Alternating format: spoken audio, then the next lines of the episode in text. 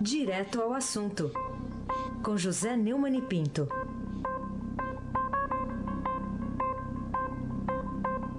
Oi, Neumani, bom dia. Bom dia, Raíssen Abac. Bom dia, Gustavo Grisa Lopes. Bom dia, Almirante Nelson Volta. Oi. Bom dia, Moacir Biasi. Bom dia, Emanuel Bonfim. Bom dia, ouvinte da Rádio Eldorado 107.3.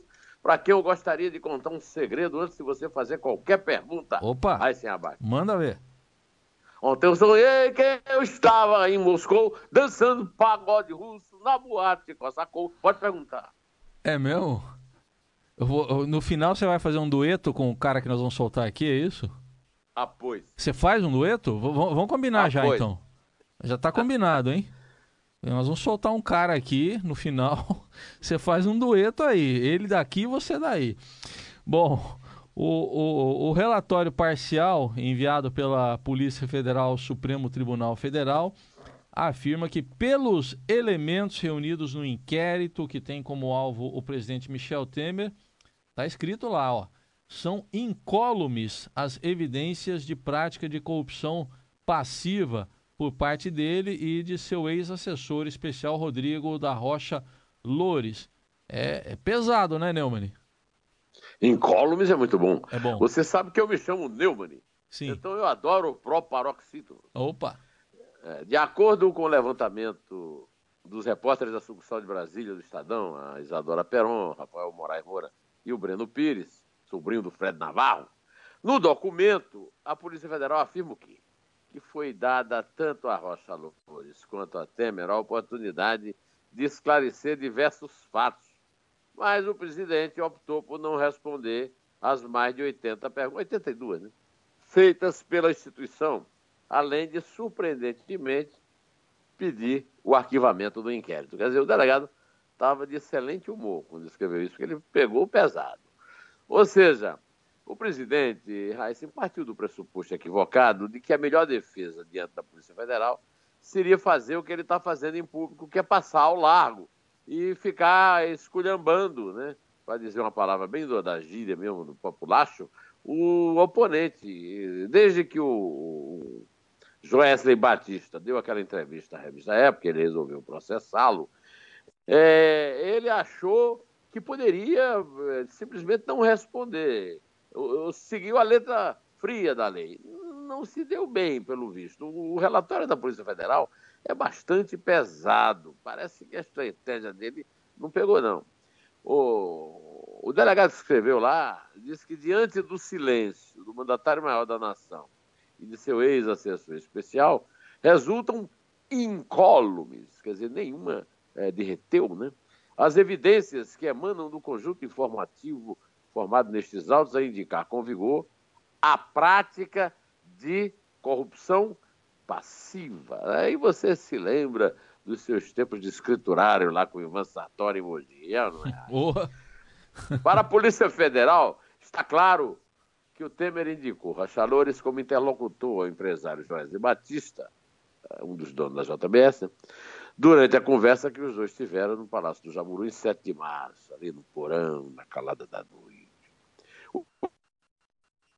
Assessor de Temer, então, teria atuado em favor dos interesses do grupo da holding JF, em processo administrativo em trâmite no Conselho Administrativo de Defesa Econômica, o CAD.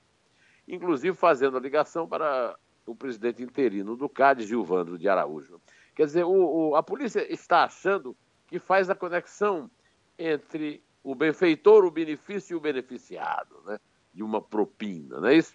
Segundo a PF, em conversa com Joesley Rocha Loures, disse que Araújo havia entendido o recado e os dois teriam passado a combinar como seria realizado o pagamento de 500 mil reais ao ex-assessor de Temer, que foi efetuado. Olha, rapaz, como o Brasil gosta de piadas prontas. Numa pizzaria, pizzaria Camelo, bicho que não bebe água, né? Guarda água. Pois é, o, o Temer disse, viu, Heisen, que, que ele foi secretário de Segurança de São Paulo, lidou com bandido, foi presidente da Câmara, então ele não é ingênuo. Agora, como é que ele pode acreditar numa proposta de um cara que chega para ele e disse que vai lhe dar 500 mil reais por semana durante 20 anos. Que negócio pode resultar num, num lucro que propicia uma propina desse tamanho, rapaz? Isso é propina que nem a cocaína supervalorizada pagaria. Eu, por exemplo, sou muito mais bobo do que o Temer, olha, eu desconfiaria daquela conversa que minha avó dizia, né, que esmola grande o cego desconfia lá na feira. Né? Além de Temer Rocha Loures, a PF também indica que Joesley e o empresário Ricardo Saldi respondam por corrupção. A, a, a PF indica, não pode indiciar, porque o presidente da República tem é, o, o, direito, né, a prerrogativa de só ser investigado se o, a Câmara dos Deputados autorizar por maioria de dois terços. É difícil é, por eles oferecerem e prometeram vantagem indevida a um servidor público.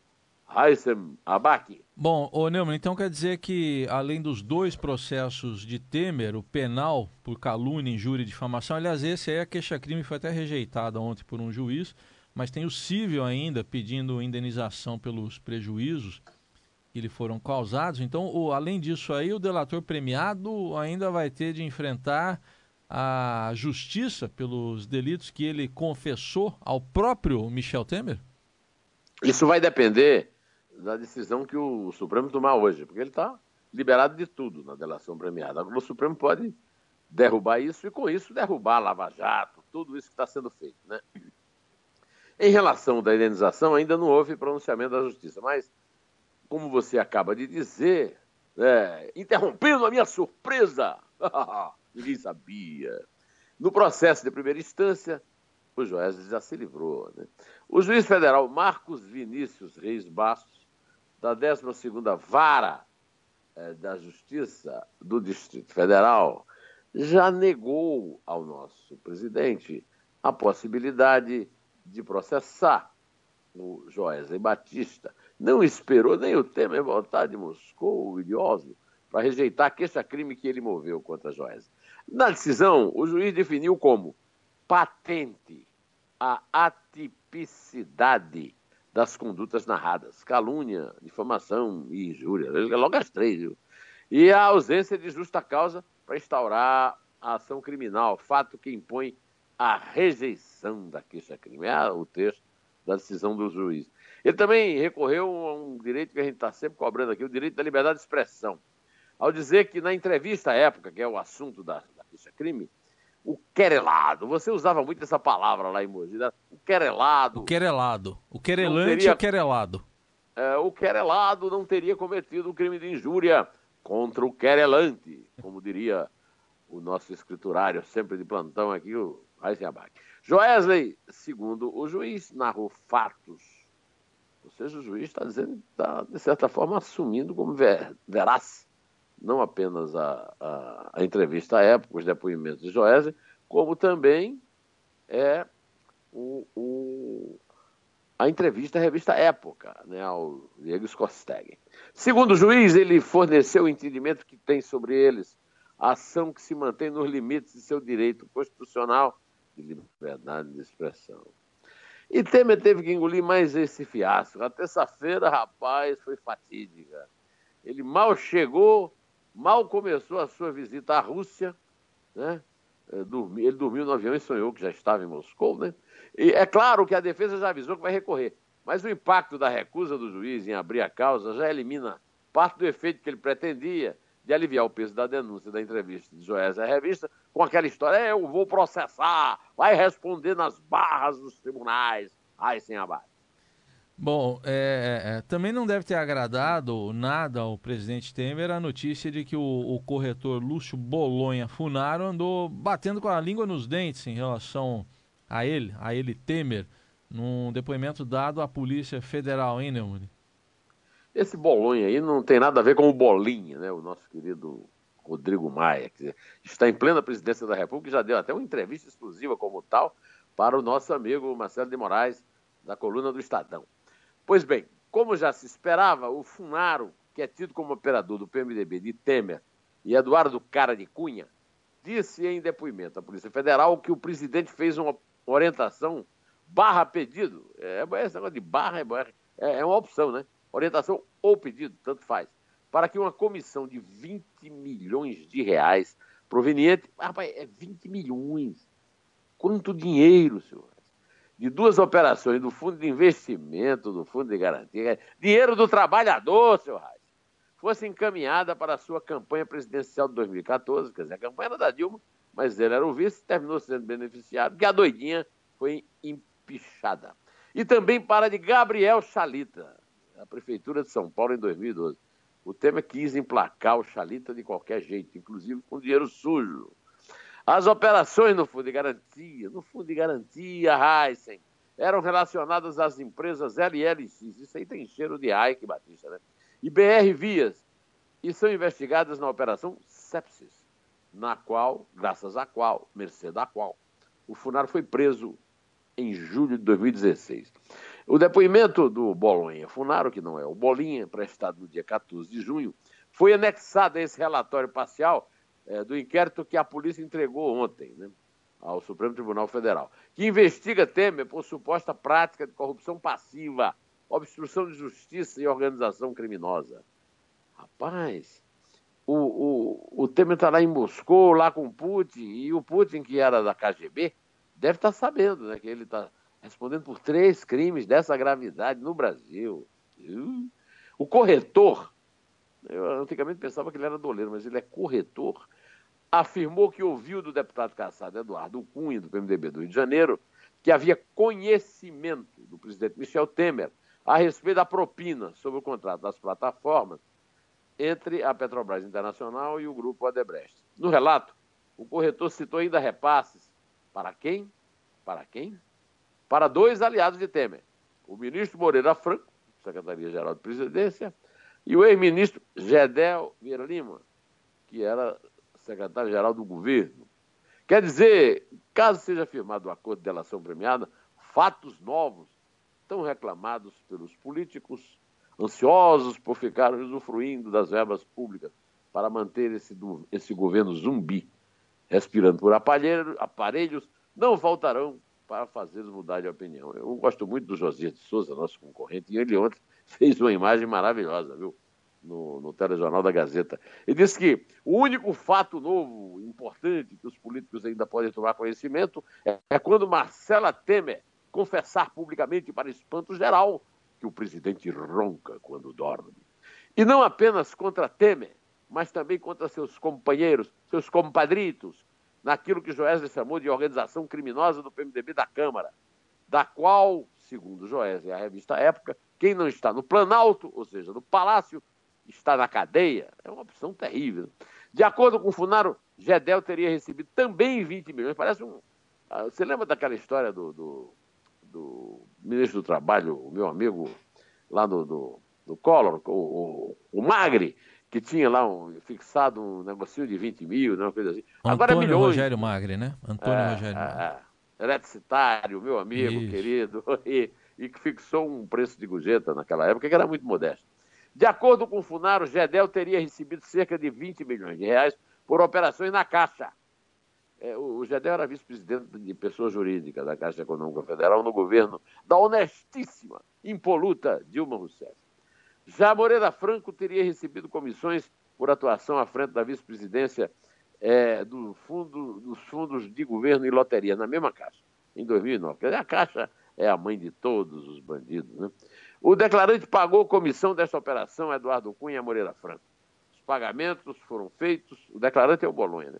em espécie, não se recordando dos valores nesse momento.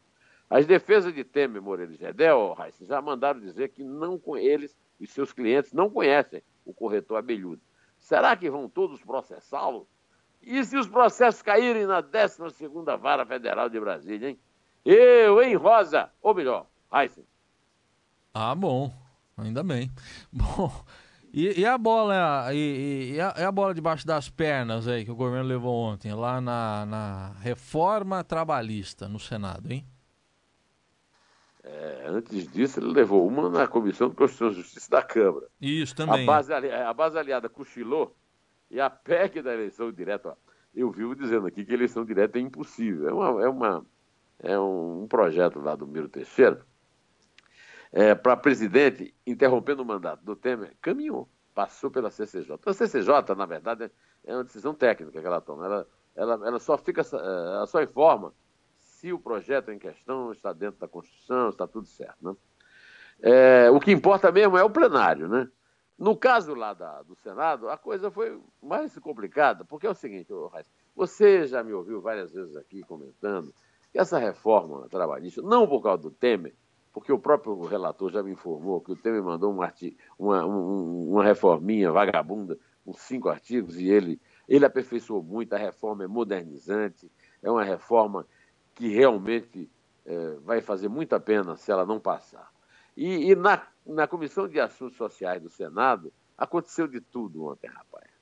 A, a reforma eh, do deputado Rogério Marinho, do PSDB do Rio Grande do Norte, que foi relatada e mantida pelo senador Ricardo Ferraço, do PSDB do Espírito Santo, foi substituída por um projeto do indefectível Paulo Paim. Eu acho que ainda estava na barriga da minha mãe quando o Paulo Paim fazia é, projetos de salário mínimo, de 20 mil reais, 30 mil reais. Qualquer dia desse ele propõe um de 20 bilhões de reais. Pois é, ele agora está fazendo uma, um relatório é, alternativo ao brilhante relatório é, do deputado Rogério Marinho, é, lá do Rio Grande do Norte, neto do grande Djalma Marinho, foi um dos maiores é, deputados da, da democracia de 46.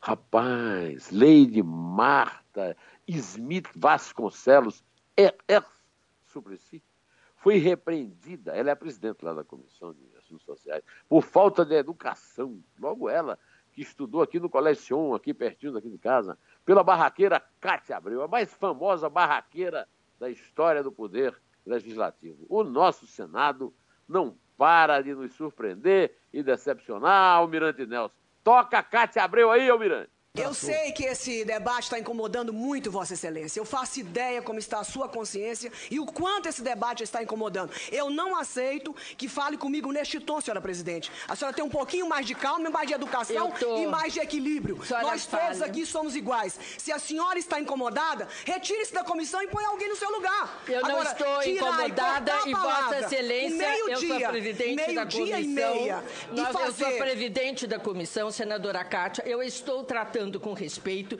Estou pedindo Não, a senhora, não está proceder. vendo o seu rosto e o seu tom de voz como a senhora está nos tratando. Agora a senhora interpreta a senhora não está quiser. vendo. A senhora não está vendo. Excelência Eu não tenho cinco... nada com isso que a senhora está incomodada. Excelência tem seus trate cinco as pessoas minutos. com respeito. Poxa, não, oh, mandou, não mandou relaxar e gozar, não, né? Não, mas em compensação, não tinha um vinho, porque se tivesse uma garrafa de vinho, será que a Kátia tinha jogado na cara da Marta Suplicy, como fez com o Zé Serra, é, que a chamou de namoradeira? É. Pois bem, o presidente Michel Temer, lá em Moscou, não mais sonhando, mas realmente em Moscou, afirmou ontem que a vitória do governo na votação da reforma trabalhista do plenário do Senado é certíssima. Ele disse isso. Inclusive se disse o presidente das reformas lá para os é, Só que ele foi e não combinou aqui com os brasileiros, para contar isso para os russos, não é a questão de combinar com os russos. Né?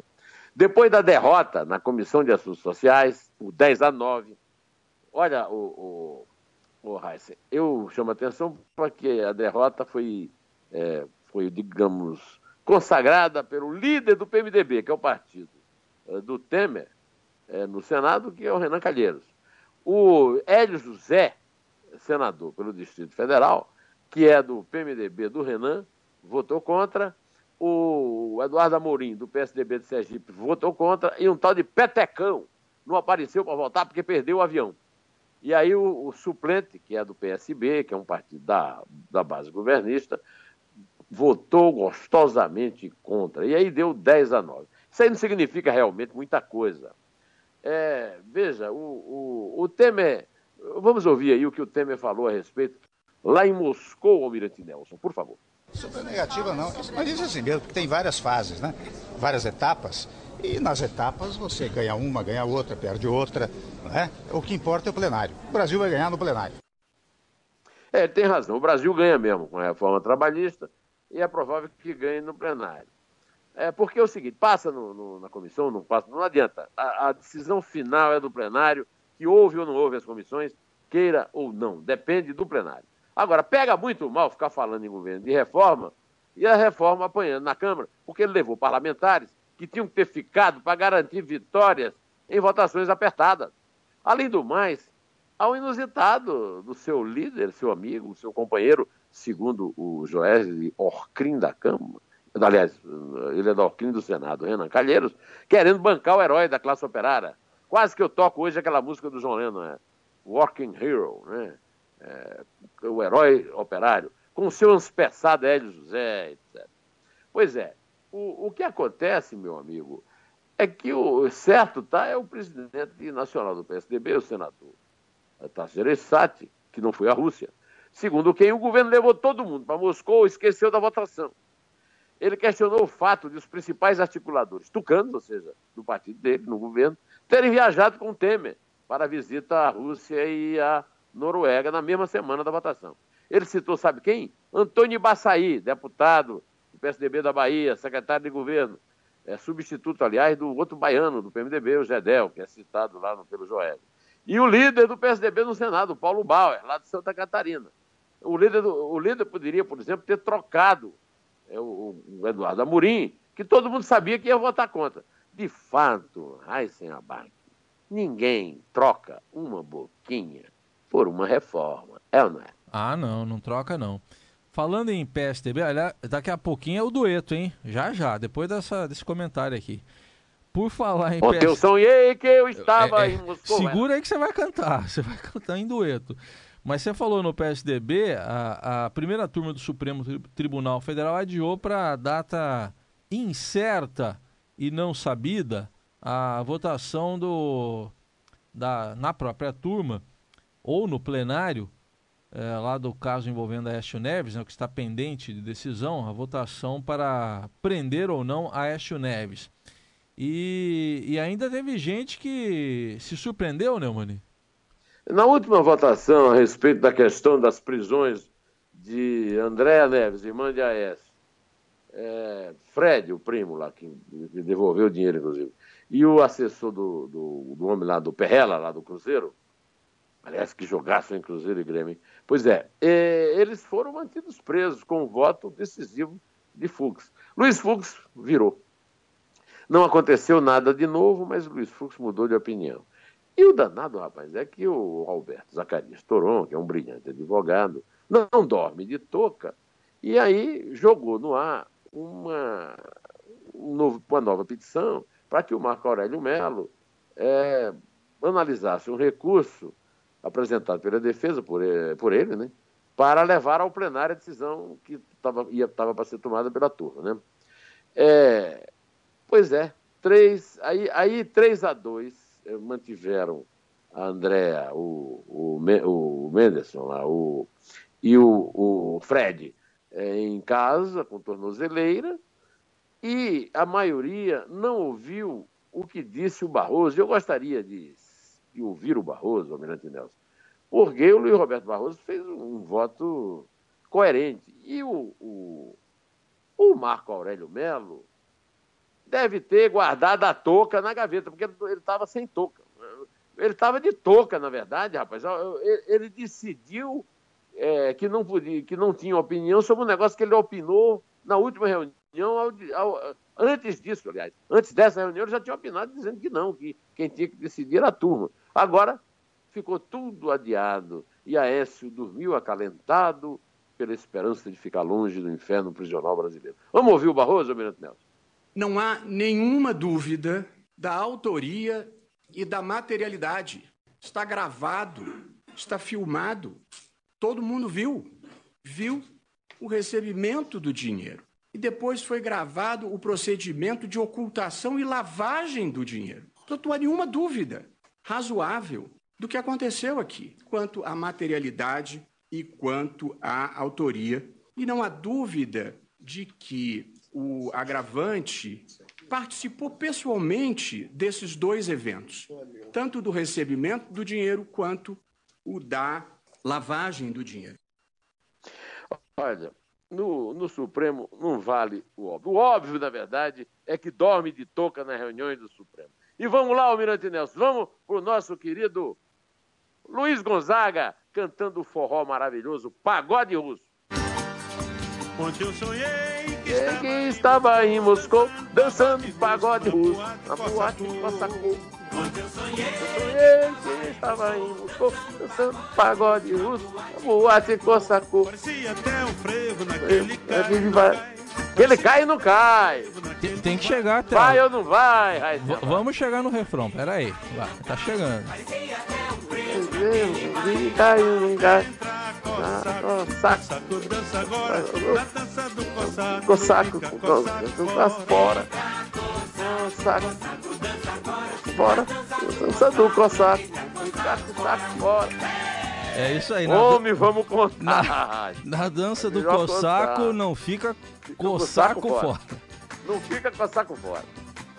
É três. É dois. É um. Em pé. Ontem eu sonhei que estava em Moscou dançando pagode russo na boate Cossacô. Ontem eu sonhei